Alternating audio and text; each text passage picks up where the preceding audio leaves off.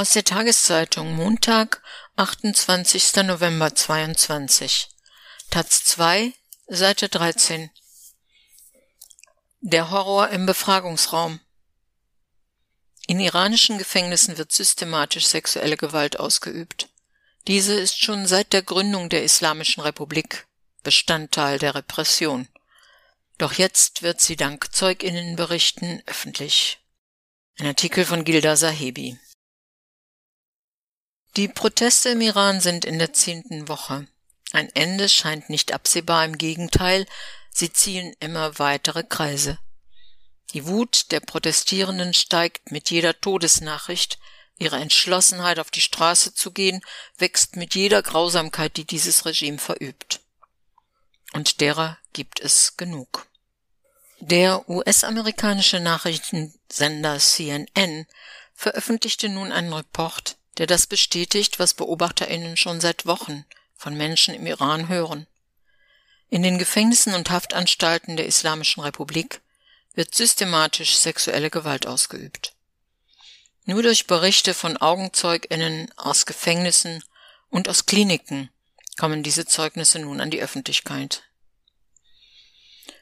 CNN schildert den Fall von Amita Abbasi, einer 20-jährigen Frau aus Karai, Kurze Zeit nach ihrer Festnahme Festnahmen kommen im Iran einer Verschleppung gleich, wurde sie in ein Krankenhaus in Karai eingeliefert.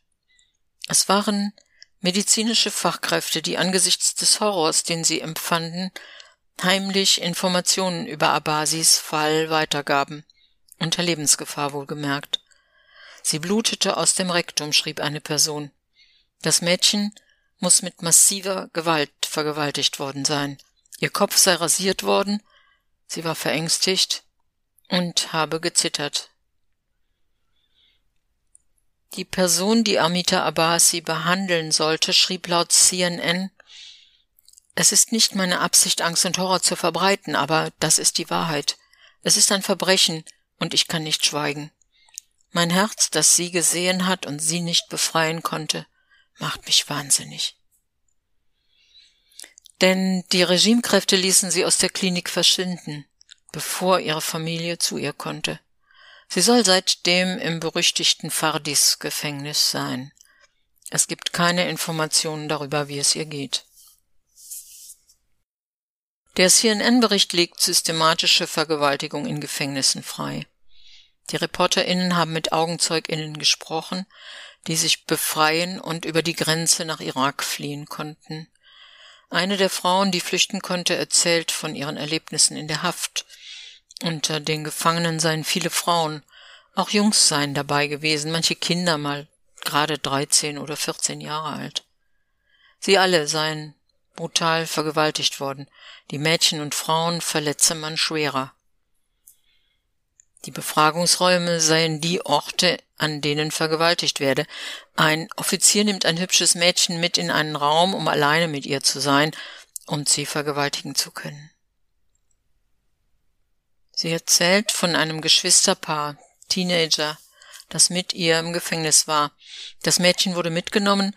Als ihr Bruder zu ihr gehen wollte, um sie zu beschützen, wurde er zusammengeschlagen, bis er auf dem Boden lag und sich einnässte. Derweil hörte man die Schreie seiner Schwester im Nebenraum. Geschichten wie diese kennt man nicht erst seit Beginn der Proteste. Von der systematischen Ausübung sexueller Gewalt wissen die Menschen im Iran schon seit vielen Jahren. So werden Frauen, die zum Tode verurteilt wurden und noch jungfräulich sind, vor ihrer Hinrichtung vergewaltigt. Denn es ist im Iran verboten, Jungfrauen zu exekutieren. Frauen, die seit Wochen protestieren, warnen einander, die Antibabypille einzunehmen für den Fall, dass sie gefangen genommen werden. Sexuelle Gewalt als Mittel der Unterdrückung ist kein Zufallsprodukt der Islamischen Republik. Sie ist fundamentaler Teil der Ideologie. Der Gründer des iranischen Gottesstaats, Ruhollah Khomeini, nannte Gegnerinnen der Zwangsverschleierung und Frauen, die Freiheitsrechte einforderten, Prostituierte. Freiheit im westlichen Sinn, so der Revolutionsführer, sei Verdorbenheit und Prostitution. In offiziellen Verlautbarungen des Regimes in den 80er Jahren hieß es, Verteidigerinnen von Frauenrechten seien Unterstützerinnen von sexueller Sklaverei. Heißt, Frauen, die sich für Freiheitsrechte einsetzen, Frauen, die sich gegen die Zwangsverschleierung wehren oder sie ablehnen, sind freiwillig. Vergewaltigung und sexuelle Gewalt sind in diesem Weltbild legitime Instrumente. Das gilt nicht nur für Frauen. Jegliche Opposition gegen das Regime der Kleriker wird als verdorben betrachtet und sexualisiert. Der heutige Revolutionsführer Ali Khamenei warnt immer wieder, dass es Menschen im Staat gebe, die Promiskuität und Prostitution propagierten. So wird jegliche Opposition delegitimiert. Es ist kein Zufall, dass eine der Anklagen, die die Todesstrafe nach sich ziehen, Verdorbenheit auf Erden heißt. In der heutigen Protestbewegung haben bereits mehrere Protestierende dieses Urteil erhalten. Sie werden sicher nicht die letzten sein. Sex ist ein Instrument der Unterdrückung geworden, sagt der Exiljournalist Masiar Bahari in einem Interview mit CNN. Deswegen sieht man solche Grausamkeiten in iranischen Gefängnissen, wo Leute, die befragen, die foltern, freie Bahn haben und die Gefangenen behandeln können, wie sie wollen, vor allem weibliche Gefangene.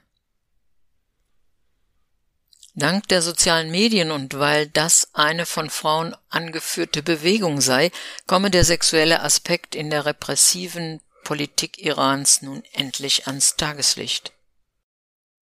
Seit Bestehen der Islamischen Republik, also seit 1979, gehören Menschenrechtsverletzungen zur Struktur des politischen Systems. Wenn auch 43 Jahre zu spät, ist es trotzdem gut, dass der UN-Menschenrechtsrat den Forderungen der Bundesregierung nachgekommen ist und jetzt beschlossen hat, diese Verbrechen zu dokumentieren. Zur selben Zeit aber passiert weiterhin viel zu wenig, um das Regime für seine fortwährenden Verbrechen zu sanktionieren. Die zwei Sanktionspakete, die seit Beginn der Proteste auf EU-Ebene verabschiedet wurden, sind ein schlechter Witz. Die EU-Sanktionsliste besteht nun aus 126 Individuen und elf Institutionen. Das heißt, die meisten Menschen, die dieses System stützen, sind weiterhin nicht sanktioniert. Sie haben ihr Vermögen an verschiedenen Orten der Welt, sie schicken ihre Kinder und Enkelkinder in Freiheit und Luxus an die besten Universitäten in westlichen Staaten. Der Reichtum der iranischen Oligarchen bleibt unangetastet. Und die Revolutionsgarde, der Hauptträger des Terrors im Iran, bleibt ebenso weitgehend verschont. Anders als von Kanada wurden die Angehörigen der Revolutionsgarde nicht konsequent sanktioniert, und anders als in den USA steht diese Armee nicht auf der EU-Terrorliste. Würde eine konsequente Sanktionierung das Verhalten des iranischen Regimes ändern? Das kann niemand vorhersagen. Hat diese Frage bei der Sanktionierung von Russland nach seinem Angriffskrieg gegen die Ukraine eine Rolle gespielt? Nein, denn Menschenrechtsverletzungen und Bruch von Völkerrecht müssen sanktioniert werden. In Iran heißt das, die Sanktionen, die in den vergangenen 16 Jahren vor allem die Menschen des Landes getroffen haben, während die Machthaber immer reicher wurden, müssen überprüft werden. Die Machtelite muss gezielt und konsequent sanktioniert, ihr Vermögen eingefroren werden. Was die Frage der Revolutionsgarden auf der EU-Terrorliste angeht, so hört man aus verlässlichen Quellen, dass nicht die Bundesregierung das Problem sei, sondern Frankreich und Belgien sich querstellen. Dass EU-Staaten sich nicht einig sind, ist keine Seltenheit. Gerade in diesem Fall darf aber keine Zeit verloren werden. Es kann nicht sein, dass die Protestierenden in Iran im Kampf gegen das Regime von der EU dermaßen im Stich gelassen werden. Und so scheinen die Bundesregierung und die EU weiter abzuwarten. Worauf? Der Sieg im Menschenrechtsrat könnte zu einem Pyrrhus-Sieg werden, wenn sich Deutschland darauf ausruht. In der Politik scheint man immer noch nicht verstanden zu haben, dass die Menschen, die auf den Straßen des Landes protestieren, nicht mehr in den Zustand von vor drei Monaten zurückkehren werden. Zum ersten Mal in der Geschichte der Islamischen Republik schaut die ganze Welt zu. Die sexuelle Gewalt, die Menschenrechtsverbrechen, die Grausamkeiten. Der Geist ist aus der Flasche. Und er wird sich nicht mehr einfangen lassen.